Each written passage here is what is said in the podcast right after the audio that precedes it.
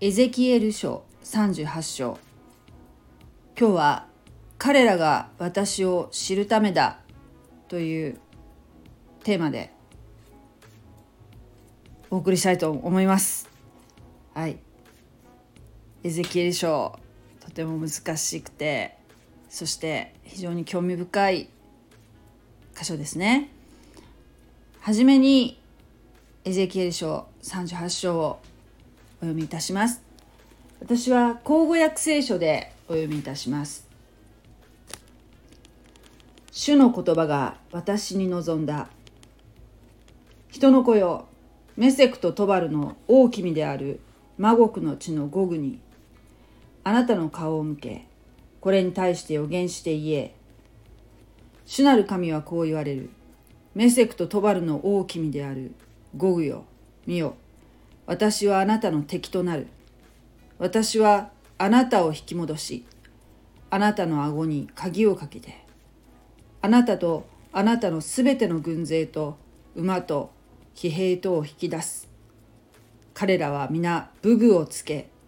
大盾小盾を持ちすべて剣と剣を取るもので大軍である。ペルシャエチオピアプテは彼らと共におり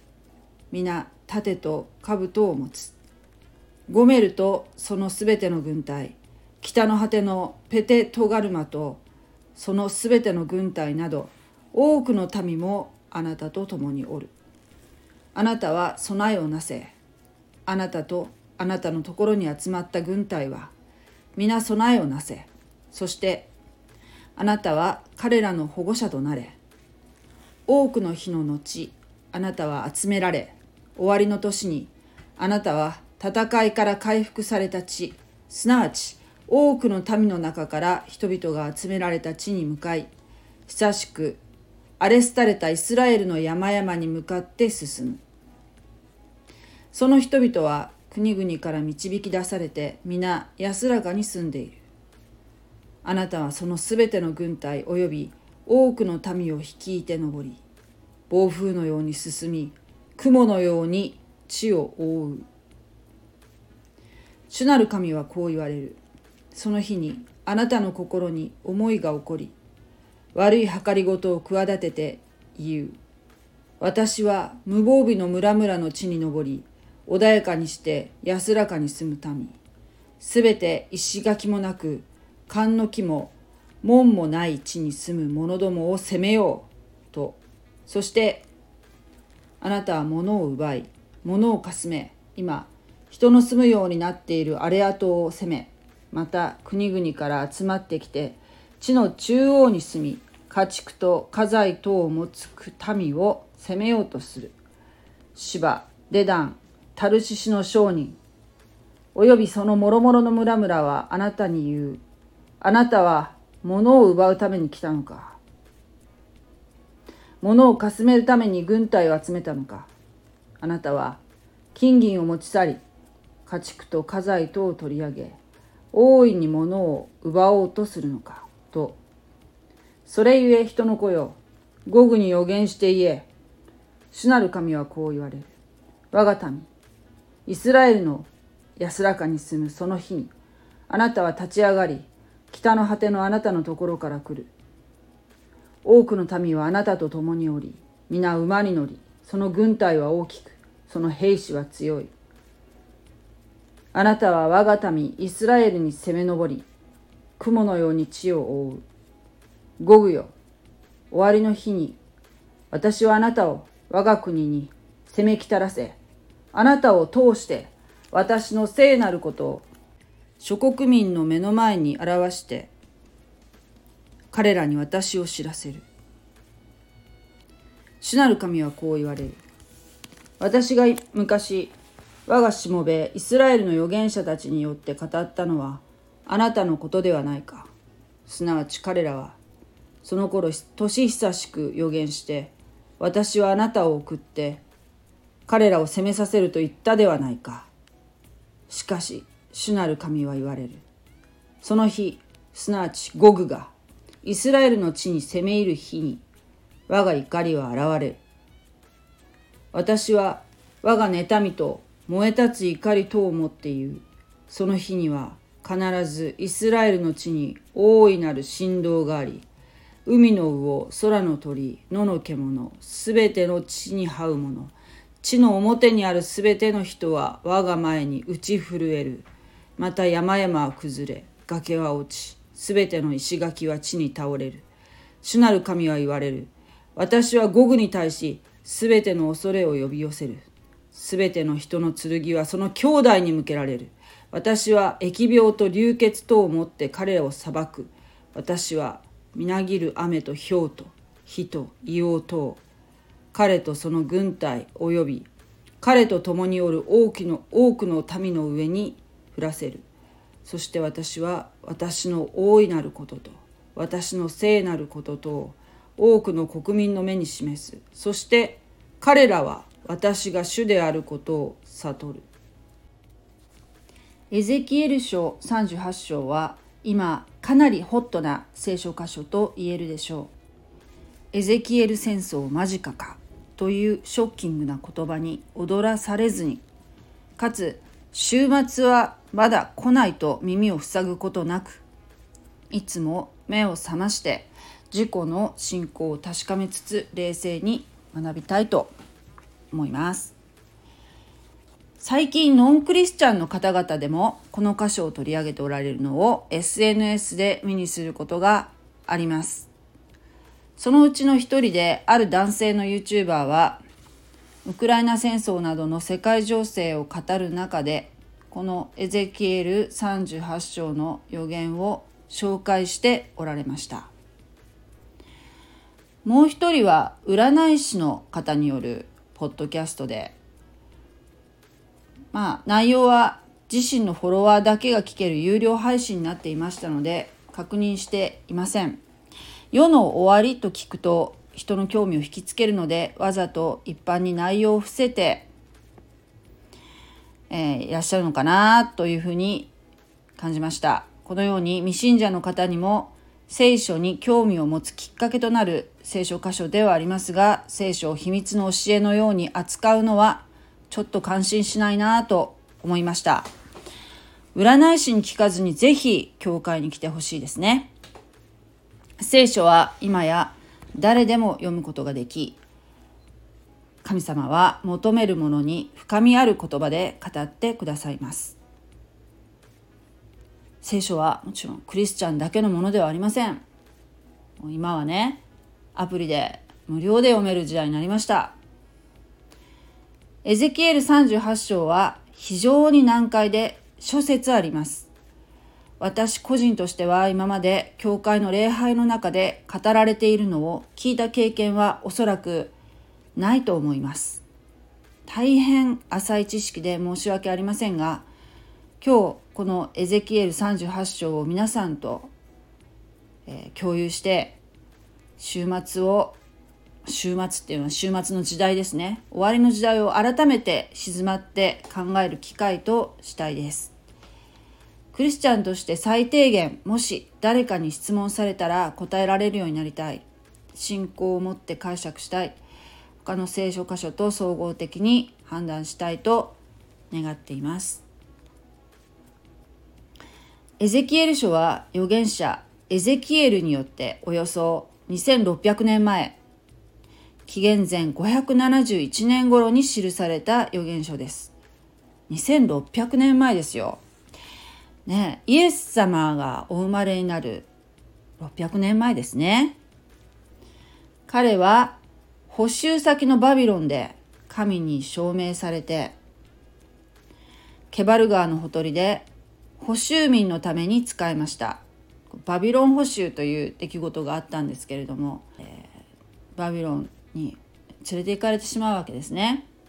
南王国ユダのユダの人々後のユダヤ人がねはい、そして、えー、要するにそのバビロンに連れて行かれてしまい生まれ故郷を離れてもう補修の民として連れて行かれたエゼキエルはそこで補修された民に仕えるわけですね。彼は祭司でもあったんですね。エルサレム陥落の予言そして37章では枯れ骨の復活としてイスラエルの肉的再建とそれに続く霊的再建が予言されました。ご存知の通りイスラエルは紀元70年に滅び1948年に再建国されました。これをもってユダヤ人の中でも枯れ骨の復活の予言がこれが成就したという方がいらっしゃいました。しかし建国当時のイスラエルの立役者はほとんどが社会主義者で、もうすでに無神論者でありました。えー、現在ユダヤ人の中からイエス・キリストをメシアと信じる人々がそれでもね数多く、まあ、起こされつつあると聞いています。しかし大多数が未だ神から離れた無神論者です。つまり民族的な霊的再建はまだ成就しておらずこれからであると言えるでしょう。イスラエルという国はなんとおよそ2000年の時を経て再建国されたわけですね。これが肉的再建というわけです。しかし内情は無神論者だらけであるということですね。神様をもうすでに信じていない人たちが中心となって建国された。だから霊的再建はまだこれからというところなんでしょうね。さて内容ですけれどもメシェクとトバルの大君っていうふうに口語訳では大君っていうふうに翻訳されてますけどえー、新海訳2017ではメシェクとトバルの大主張というふうに訳されていますね。メシェクとトバルの大主張である魔国の地のゴグとありますけれどもゴグというのはこれどういう意味かというと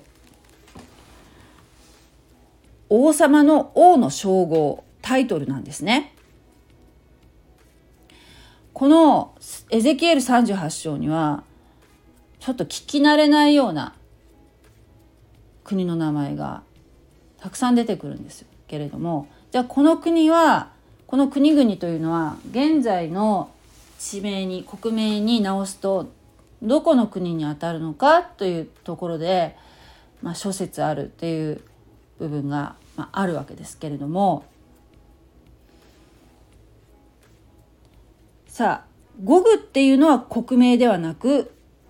王様の王のタイトルということですね。例えばエジプトのファラオっていうとファラオっていうのは王様のことですよね。それと一緒でゴグっていうのも王様、まあ、現代的に言うと例えば大統領であるとか、まあ、その国の政治のトップを指しているのではないでしょうか。はい。そしてね、ちょっと注目したいところが、文語訳聖書で、文語訳聖書って、あの読んだこと信者の方はないかもしれませんけどねインターネットでも検索すると出てくるんですけれどもあの聖書をね、えー、私が読んだのは大正訳っていうのかなインターネットで読むことはできますけれどもあの文語訳の聖書ですね、えー、ではねこのメシェクとトバルの大君大主張というこの部分を何と訳してるかというと、えー、そのまま「ロシ」っていう言葉でね原文は「ロシ」って書いてあるんでしょうね。その「ロシ」とそのまま訳出しているんですね。ロシ。えー、その部分をちょっとお読みします。こうえー、文語訳ですね。エホバの言葉我に望みて言う。人の子よロシメセクおよびトバルの君たる魔国の地の王ゴグに汝の顔を向けこれに向かいって予言し言うべし主エホバ各言いたまうロシメセクトバルの君ゴグよ見よ我汝を抜戦ロシロシってなんかちょっと聞いたことない？つまりつまりですよ。この魔国の地のゴグっていうのはロシアのモスクワの王という説が有力です。しかしこれがプーチンであるかどうか今のところ分かりません。全く分かりません。なんかそれっぽい感じはしますよね世界情勢を見てると。だけど今戦ってるのはロシアとウクライナであってロシアとイスラエルは、まあ、戦ってないでしょ？だから、えー、今のところ、えー、これがエゼキエル戦争の兆しであるということは全く言えないわけですよ。だけど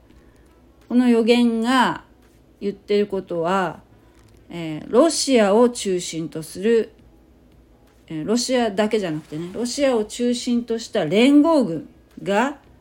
イスラエルを雲のように覆い尽くして攻撃すると言ってるわけです。それはいつかというと城壁も勘抜きもなくイスラエルがね城壁も勘抜きもなくて国民が安らかに生活している時であると記されています。今のイスラエルってどういう状況かなっていうふうに考えますと、えー、まあ、長い苦難のね歴史をユダヤ人の方たちは歩まれてきたわけですよね。紀元70年に国を失って離散のもう完全にもうバラバラの国を持たない民となってずっと苦労されてきましたその歴史からするとまさに今ね国民がね平安の中で暮らしている状況であるということは間違いないと思いますイスラエルっていうとなんか例えばあのイスラエル旅行にどうのこうのっていうふうにそういう話になると、まあ、あんな危ない国にっていうふうに私たち日本人っていうのはすごく遠いからねイスラエルから。だからそういうイメージを持ちがちなんですけれども実はまあもう一部を除いて多くの場多くのところはね非常に近代的で、えー、美しくて平和に皆さん暮らしてらっしゃるそうなんですね。だからまあここの部分の条件は揃ってますよね。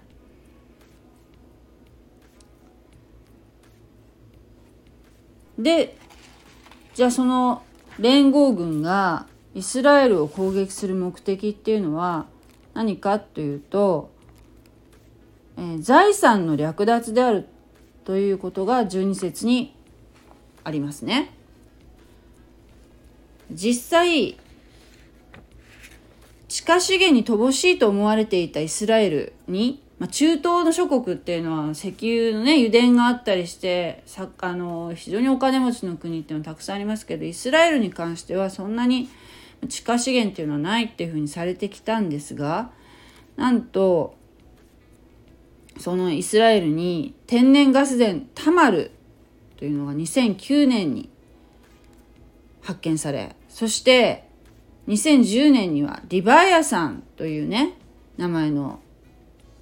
天然のガス田が相次いで発見されました。これは近隣諸国のエネルギーにおける脱ロシア化の鍵を握ると言われています。ロシアに、えー、エネルギーを依存していたがためにやっぱロシアに対して強く言えないっていうところがあったそれそういうバランスパワーバランスだったところが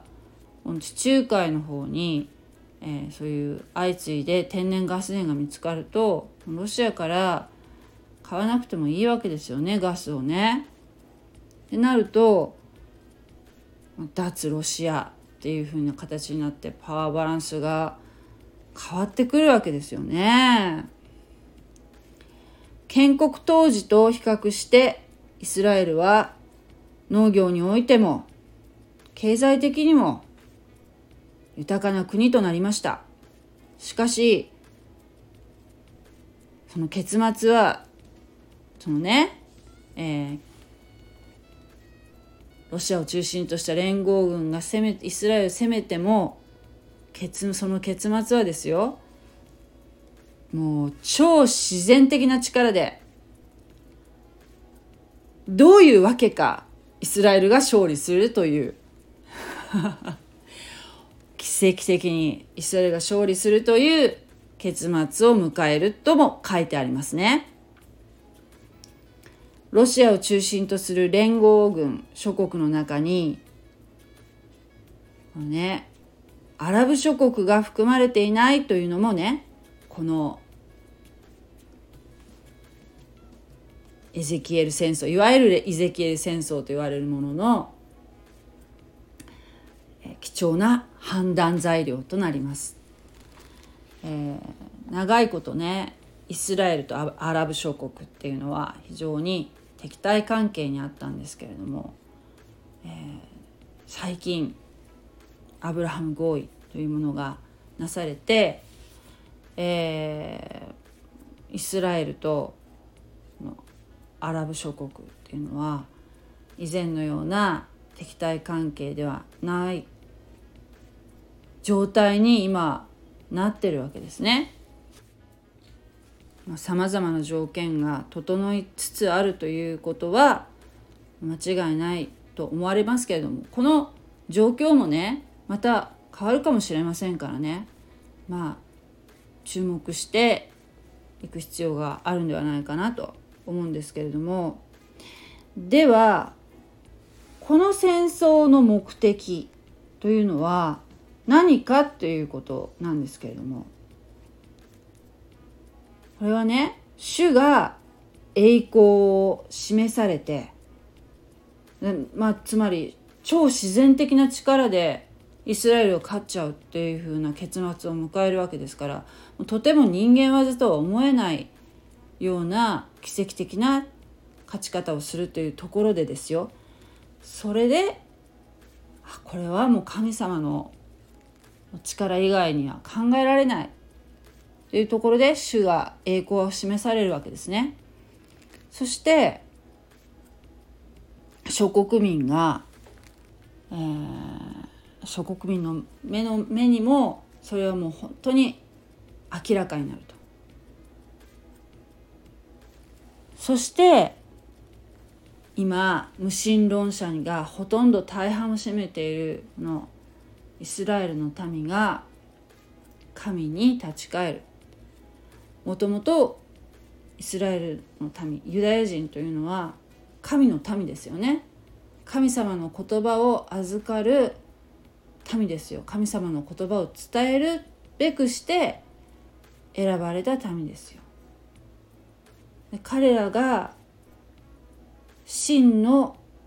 神の偉大さ清さを知るためであると繰り返し書かれていますね。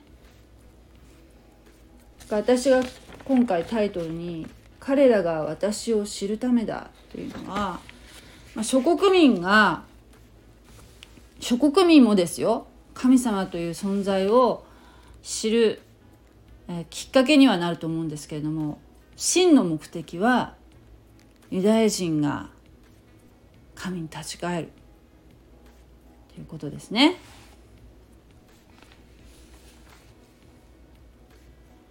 そしてその神の技は人の工夫によって無理やり成就するのではなく曲げられるものではないことを私たちは知ってます。そうです。ちょうど最近やってましたけど、創世紀27章で、弟ヤコブが神様のご計画通りに長子の権利を得たように、神様のご計画がことごとく成就する様を目の当たりにして、私たち諸国民、諸民族も神の偉大さを知るのです。はいえー、私が行っている教会の元牧師に、えー、ちょっと伺ったんですけれどもこのエゼキエル戦争っていう、えー、噂っていうのは何度も歴史上あったそうです。はい、えー、もう何か例えば緊迫感があるとイスラエルとねじゃあこのこれこそもう世の終わりだとかねって騒ぐ人っていうのは何回もあった。だから今、うん、プーチンがねプーチンがこう、えー、ウクライナと戦争してますけどもそれを見てああもうこれは間違いないもうすぐエゼキエル戦争が始まるっていうふうに言うのは早計なんですよね。過去何回もそういうことがあったと。あの東西の冷戦の時もねえー、あとねこういうこともあったそうです。あの、えー、週末の予言の中で第三神殿って今あのイスラエルのエルサレムにはユダヤ教の神殿っていうのがないんですね。だけど週末の予言の中で、えー、今,、えーと、とイスラム教の黄金のドームというのが建っているんですけれどもその場所に昔ユダヤ教の神殿があったわけですね。あったんですかつて。だけど今もそれはローマによって、えー、壊されてねもうずっとなかったんですけれどもで今はイスラム教徒の、えー、寺院が建っているということでだけど予言の中では第三神殿神殿が建つという予言があるわけですね。というところでまあこれが人の工夫っていうんでしょうけども、ま、これはキリキリスト教徒ではないらしなかったらしいんですけれどもこの予言の成就を早めるためにということで、えー、その黄金のドームにね火をつけた方がねいたそうですかつてねという話を牧師から聞きました、えー、そんなことしてもね何にもならないわけですよ。うん、あのいわゆるマッチポンプっていうんですか？火をつけてね、えー、その予言が成就したんだっていうふうにね、えー、成就するぞっていうふうに、えー、人間がいくら工夫したってダメなわけですね。ダメなものはダメなんですね。神神様の時というのがあるわけですよね、えー、だからいくらねイサクがえー、エサウをエサウにエサウを可愛がっててねエサウに長子の権利を譲りたいって思っていても神様は最初から弟のヤコブにね長子の権利が、えー、移っていくということを最初からおっしゃってた。通りにやはりなっていったわけですよね。そのように神様のご計画っていうのは人間の意思とは関係なくなされる時にはもうブルドーザーがこうガーッとガーッと推し進めていくようにもう立ちどころに成就してしまうものなので、えー、人間ができることはもう本当に限られている人間の力の工夫とかでなるものではないということは私たちはもうしっかり肝に銘じておかなければいけません。はいじゃあ私たちは、うん、何ができるのかというところなんですけれどもこのね今2000年ぐらい続いているこの恵みの時代っていうんですけれどもこの教会時代ですね私たちこのクリスチャンがこの地上にいるこの恵みの時代のうちに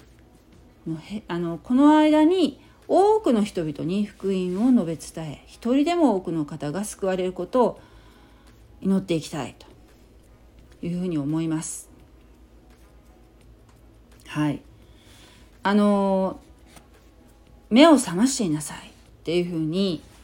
え、イエス様はえ、終末の時代の心構えとして私たちクリスチャンにね目を覚ましていなさいっていうふうにおっしゃっていましたそれは、まあ、もちろんですけどあの私たちが寝ずにね睡眠時間削って目を覚ましていろとそういうふうなことではありませんね。えー、目を覚ましていなさいっていうのはどういうことかっていうと、えー、まず見張り人の使命を果たすということです。それは、えー、サタンの嘘に騙されないようにしましょうということですね。今情報が多くの情報が錯綜する時代ですね。もう未だかつてないほど、えー、普通の一般人の私たちにもね、えー、洪水のように情報が入ってくるわけですけれどもそれをあえてね見るものは見る見ないものは見ないっていうふうにして正しい情報の取捨選択をしていかなければいけないわけです。えー、そのね情報の取捨選択の基準となるもの何かっていうとこれもやはり聖書御言葉御言葉に照らし合わせて、えー、それが本当かなっていうことが判断の、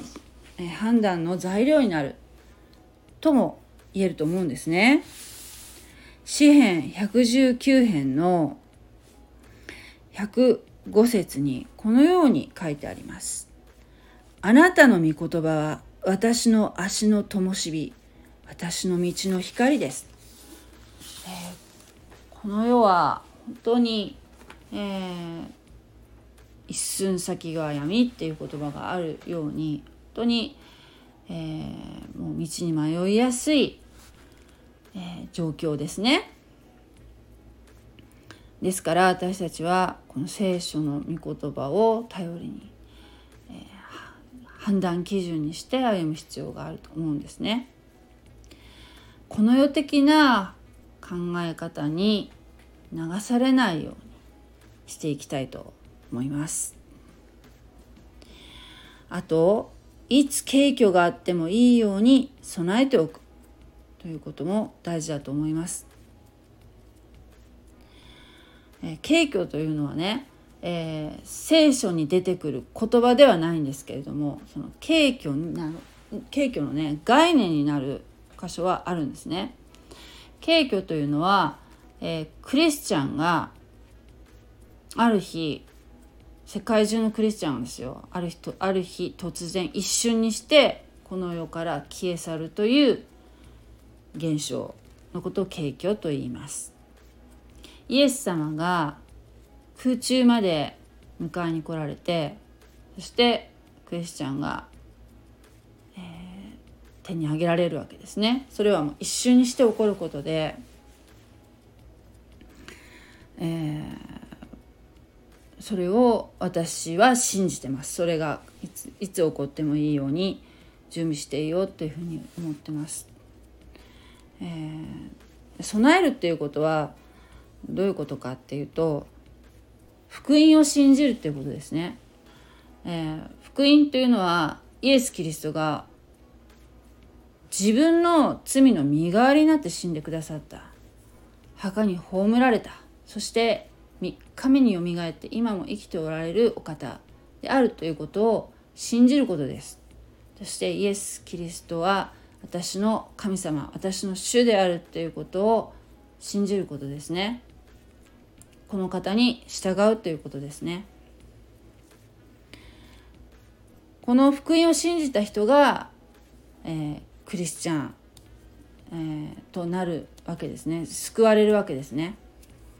救われるっていうのはどういうことかっていうと永遠の命を持つことができる。そしてこの福音を信じた人っていうのはその瞬間信じた瞬間に精霊様が下って、えーその人自身が精霊の宮になるわけですね。えその方がその人たちが、えー、この地上から景挙の時に取り去られます。でこの地上っていうのは、えー、クリスチャンではない人たちでが残るわけですね。それから景挙からどのくらい経ってかは分かりませんけどもそれは書いてないですけれども、えー、7年間の最後の7年間の大観難時代っていうのが始まる言われてるんですね。そのきっかけっていうのは何かっていうとイスラエルとその時に出てきた有力者っていうのの反キリストという存在とイスラエルが平和条約7年間の平和条約を結ぶ締結するというところからスタートするというふうに言われています。それからその7年間というのも非常にもう苦しい時代がやってくるわけですね。この7年間にもイエス・キリストを信じる人が出てくると言われています。クリスチャンがいないのになんで信じることができるのかっていうとそれは、えー、ユダヤ人ユダヤ人が神に立ち返ってそしてイエス・キリストが誠の主であったメシアであったっていうことを知った人たちが起こされるわけですね。でその人たちが世界中に伝道するそのことでも知ることができるでしょうしあるいはインターネット上に残されている、多くのキリストクリスチャンの、えー、まあ、ブログとか動画とかがまだ見れるうちはそういったものも、えー、信じるための情報源となるかもしれません。聖書もまだ残ってるかもしれません。そして世界中の進学校にはたくさんの膨大な資料が残されています。そういったもので、えー、調べることによって、えー、イエス・キリストが間違いなくメシアであったということを知る人が起こされるかもしれません。ですけれどもその反キリストと言われるその、まあ、悪魔がねついているような指導者世界的な指導者っていうものはおそらくですけれどもそういった過去に残されている、えー、膨大な情報源というものは多分抹消することができるでしょう。一部は残されていても漂っているように残されていても。そして、えー、イエス・キリストに信仰する人がもし出たらその方は大きな迫害に遭うと思いますえー、もう命を、ね、狙われるかもしれませんね。今ねあのこの恵みの時代にまだクリスチャンがいる間に、えー、福音を信じるということをねもうおすすめします。えー、先日ね娘がね帰省してきたんですけれども、えー、娘にね福音を伝えたいなと思うんですけども非常にそのやっぱりうん私がクリスチャンであるということに関しては全く拒否反応はないんですけども私の個人の自由というだけど私がイエス様の話をしようとすると非常に拒否反応があるわけですね彼女の中で。えー、それはどうしてか分かりませんけれどもそのやっぱり学校教育とかいうものでやっぱ宗教っていうのがうん。宗教に対するアレルギーみたいなものはなんか宗教は、えー、危ないもの信じはいけない。あんなのはまがいものであるっていう風ななんか教えみたいのがねなんかねやっぱり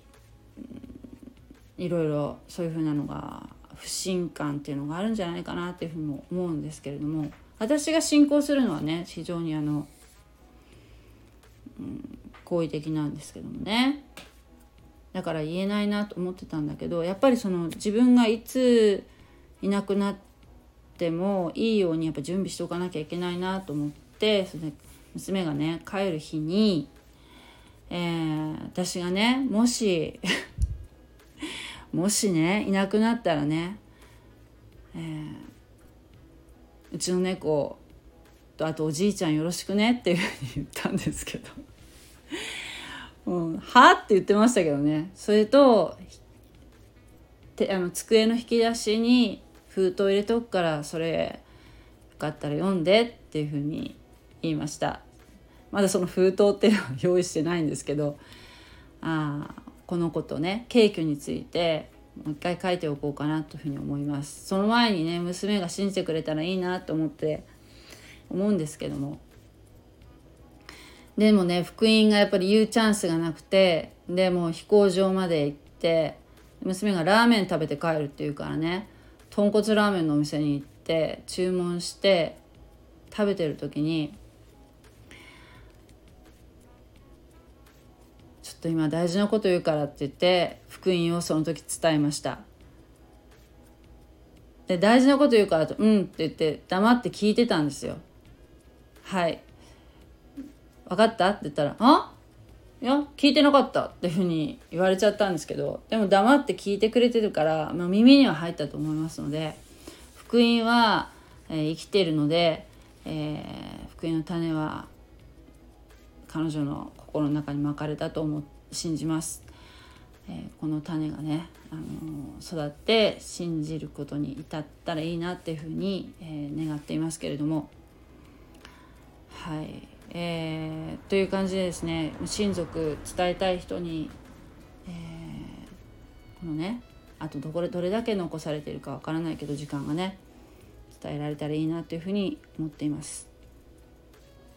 そうまあちょっと3番目のことすでに信じている人あの信者ですね福音を伝えるということもねその目を覚ますっていう、ね、目を覚ましていなさいっていうことの要素の一つだと思いますね。福音を伝えるっていうことですね、えー、福音が伝えられる状況っていうのは、えー、平和な世界じゃないと福音っていうのはなかなか伝えられないと思いますね。戦争状態だったらもう自分の命がもう一番になってしまうのでもう必死の状態っていうのはなかなかね人々にその神様の福音を伝えるっていうチャンスっていうのはね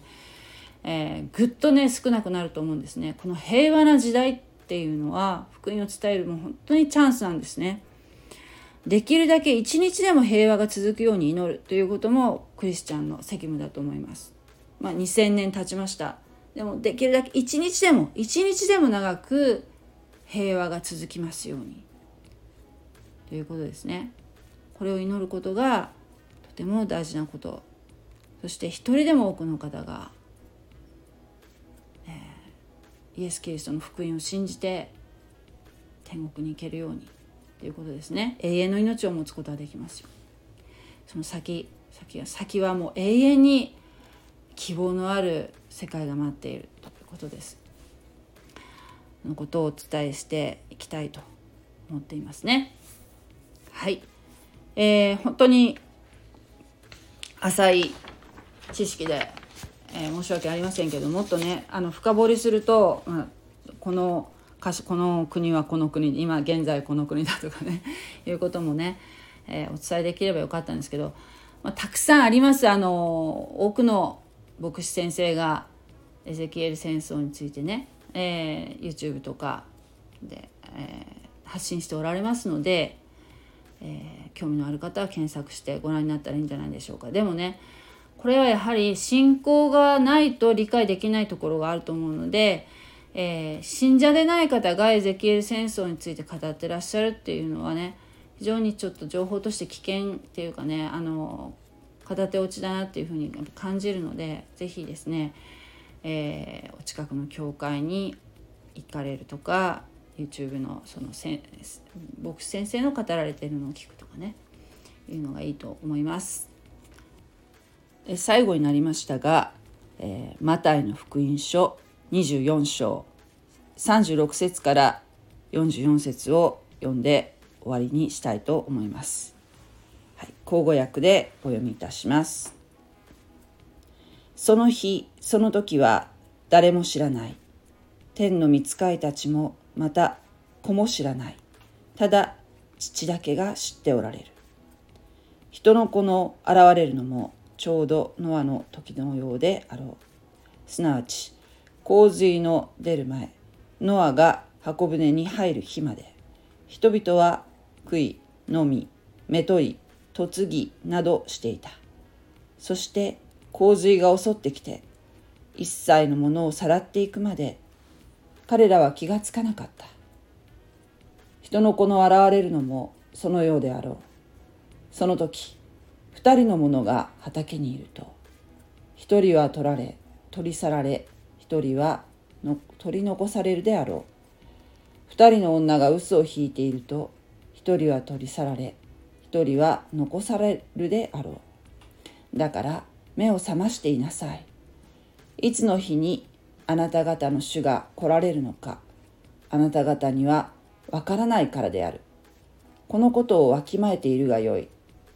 家の主人は盗賊がいつ頃来るか分かっているなら目を覚ましていて自分の家に押し入ることを許さないであろう。だからあなた方も用意をしていなさい。思いがけない時に人の子が来るからである。はい。